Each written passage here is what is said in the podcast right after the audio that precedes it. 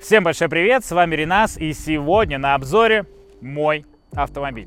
Да-да, вот такой вот я интересный тип. Но я, как никто другой, знаю, с чем вам придется столкнуться, если вы приобретете такой автомобиль ближе к 100 тысячам пробега и более, что вас ждет, что нужно будет обслужить, ну и с чем смириться. Поскольку целых три года я владею этим автомобилем, и целых три года в моих расходах есть отдельная статья под названием «Шкода Суперб второго поколения».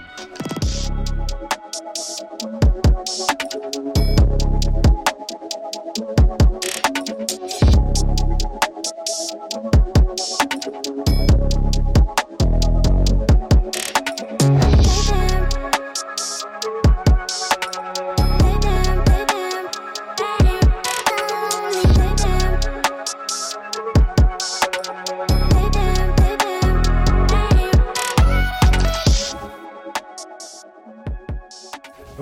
ждете, что я скажу дорого содержать просто тунец, ведь это же ВАК.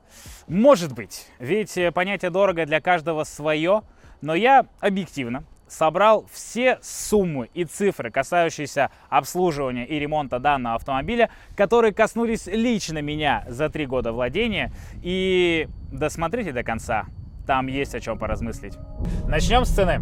Купил я этот автомобиль летом 2018 года за 700 тысяч рублей. И до этого 4 месяца я пересматривал вообще все автомобили. Но конкретно эта машина меня зацепила, естественно, своим бежевым салоном. Плюс еще по техничке все было ок. Мы, естественно, загнали в сервис, с умным видом смотрели под капотное пространство, поднимали на подъемники и вот, вот это вот все.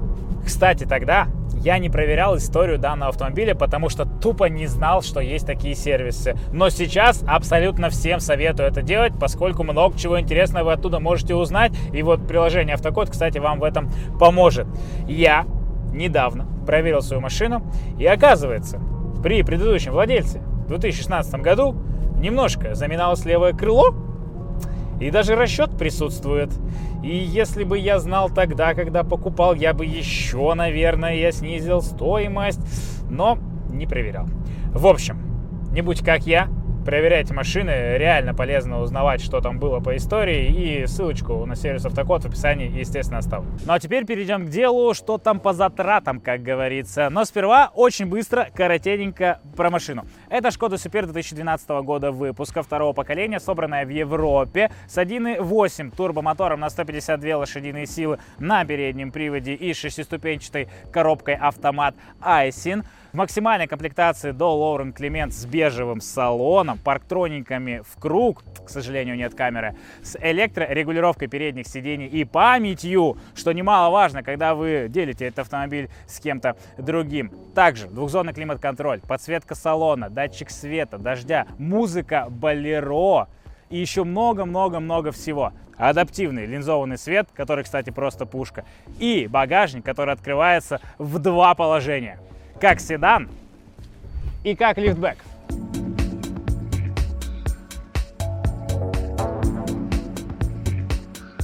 Взял я этот автомобиль на 98 тысячах, сейчас уже 145.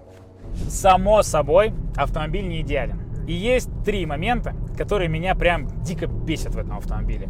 Для начала это, сука, заглушки.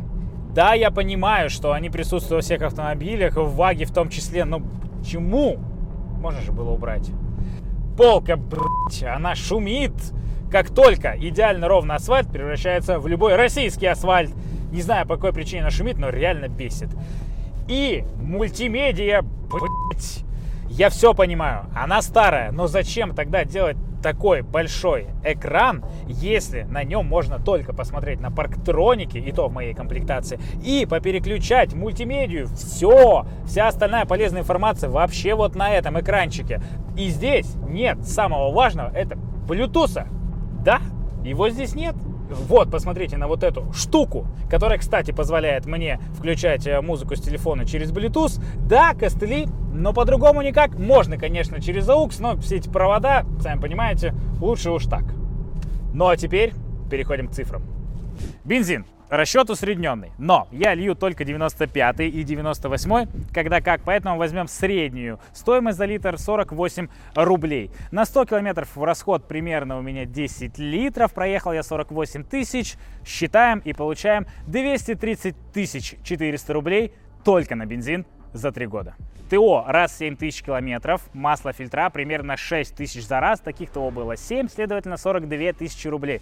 Паркинг ставились 2 года, 24 месяца, следовательно 72 тысячи рублей. Страховка 12 тысяч год, просто ОСАГО 36 за все время. Также налог 4000 рублей, но платит папа, возможно, чуть поменьше. Ну, давайте возьмем за 12 тысяч рублей за 3 года. Также переобувка резины зима-лето, каждый раз 1800 рублей, за все время 10 800 рублей. И, конечно же, мойка, примерно 10 тысяч рублей. За все время, за 3 года эксплуатации, постоянные траты составили 182 200 рублей. А сейчас кое-что пострашнее. То, к чему вы уж точно не будете готовы, поскольку это непредвиденные траты. Резина. Купил новую зимнюю в первый сезон 22 тысячи рублей, а летнюю поменял в том сезоне 21 тысяча рублей. Фары.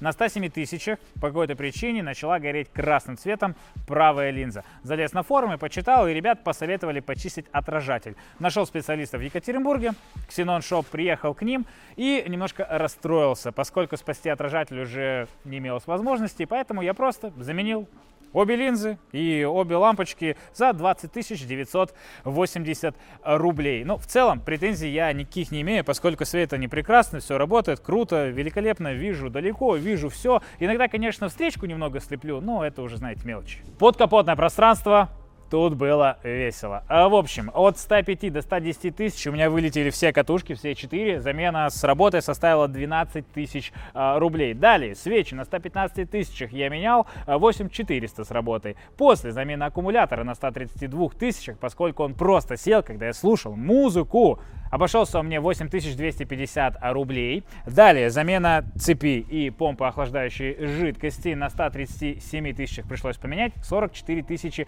рублей составил ремонт. После насос, бензонасос, и блок управления этим самым насосом на 145 тысячах. Вот недавно они меня подвели. 29 тысяч 200 рублей. Ну и плюс допом в этом году чистка радиатора и заправка кондиционера на 144 тысячах 6 тысяч рублей. Коробка. Была произведена замена масла на 111 тысячах километрах. Вышло 7 тысяч рублей. И в целом, как говорится, все. Но если вдруг такая коробка развалится, то ремонт ее составит плюс-минус 1120. Подвеска. Опорные подшипники, которые спереди, менялись дважды на 102 и 142 тысячах э, километров. 11 тысяч рублей составил ремонт. Тормозные диски передние менялись на 102 тысячах 6500. Также э, менялись колодки на 120 тысячах 5500. Э, Стойки вокруг менялись на 130 тысячах 35 тысяч рублей. Замена салимблоков была произведена на 15 тысячах пробега 12 600. Э, правка и краска дисков на 130 тысячах 5 тысяч рублей. Ну и недавно оба внутренних шруса на 145 поменял я за 12 800 рублей. Также чисто для себя на 108 тысячах давненько я сделал химку и керамику за 15 тысяч рублей. И хочу сказать, что за время эксплуатации сильно-то салон и не пачкается. Так что со светлым салоном можно жить. Как вы поняли, есть траты постоянные и непредвиденные. Вот еще разок на экране все они появились. Можете поставить на стоп, внимательно изучить. Но мой вам совет, если уж вы нормально эксплуатируете автомобиль, следите за ним, любите его и хотите на нем и дальше ездить, то, пожалуйста, меняйте все вовремя, не тяните до последнего и обслуживайтесь только в специализированных сервисах. С них потом, кстати, если что, можно будет спросить. Кстати, интересно узнать все-таки, сколько в обслуживании выходит вам ваш автомобиль автомобиль? Напишите в комментариях, пообщаемся. Я точно знаю, что если все сложить и разделить на 3 года эксплуатации, данный автомобиль без учета бензина в месяц мне обходится в 13 тысяч рублей, а с учетом бензина в 19 400 рублей. Теперь вы знаете, сколько стоит ездить на этом пробежном автомобиле, обслуживать и, наверное, уже сделали свои выводы. Но в конце я попытаюсь объяснить, зачем оно мне вообще нужно и почему я в эту машину вкладываюсь. Во-первых, это динамика. Здесь стоит 1.8 турбомотор на 152 лошадиные силы, который, кстати, неплохо дуется, правда, не с самых низов, но на больших скоростях чувствует себя просто великолепно, и обгоны для этой машины просто, ну, как семечки э, пощелкать. Да, 0-100 вы не будете самым первым, но эта тачка все-таки больше для дальних поездок, это такой, знаете, круизер. Во-вторых, это настройка подвески, да, и сама подвеска. Она комфортная, мягкая, но не прям диван-диван. Если вы прилетите в ямку, подвеска хоть и отработает, но вы это в любом случае почувствуете. Эта машина хоть и 4,8 метров в длину, но она отлично рулится и ввинчивается в повороты. Я так предполагаю, что благодаря независимой подвеске сзади не просто так она там стоит. Да и в целом она довольно-таки хорошо прижимает себя на больших скоростях, ну там 18, 19, 20, 21, просто великолепно. Но расход, знаете ли, на такой скорости становится, ну, прям не очень. Да и оттормаживаться с таких скоростей на стоковых тормозных дисках – такое себе удовольствие. Я пару раз оттормозился, в итоге диски поменял. В-третьих, салон. Да, он уже морально подустарел, но тем не менее собран из хороших, мягких, качественных материалов, которые не рассыпались, не скрипят, и кожа до сих пор, обратите внимание, на месте. Бежевый салон, естественно, подкупает, и визуально места становится больше, но его реально здесь и так много. Я сижу как нормальный человек, метр восемьдесят пять, между прочим, могу ноги вот так вот вытянуть, даже сзади место еще останется. У меня все под рукой, по эргономике вообще никаких вопросов, никаких претензий, все понятно, логично логично, а главное удобно. Кстати, сзади еще круче. Но это то место, которым можно гордиться и удивлять, поскольку достаточно просто открыть дверь, показать людям пространство сзади, и они ошеломлены, они не понимают, как так много места получилось в автомобиле, который не S-класс, не BMW семерка, не Audi A8. Да, действительно, в Шкоде сделали что-то что-то что-то не шаблонное, просто разорвали его, и здесь места над головой много, в ногах много, сидеть здесь удобно и комфортно. Также здесь э, круче всего работать, как по мне, можно вот так вот подлокотник опустить, положить руки на дверную карту, и они окажутся на одном уровне. То есть они даже этот момент просчитали. Можно положить э, на ноги ноутбук, поработать. Вы всегда видите время на этом экране, также погода за бортом. Можете включить себе подогрев. Ну и какой-нибудь прикольный напиток вот сюда тоже можно поставить.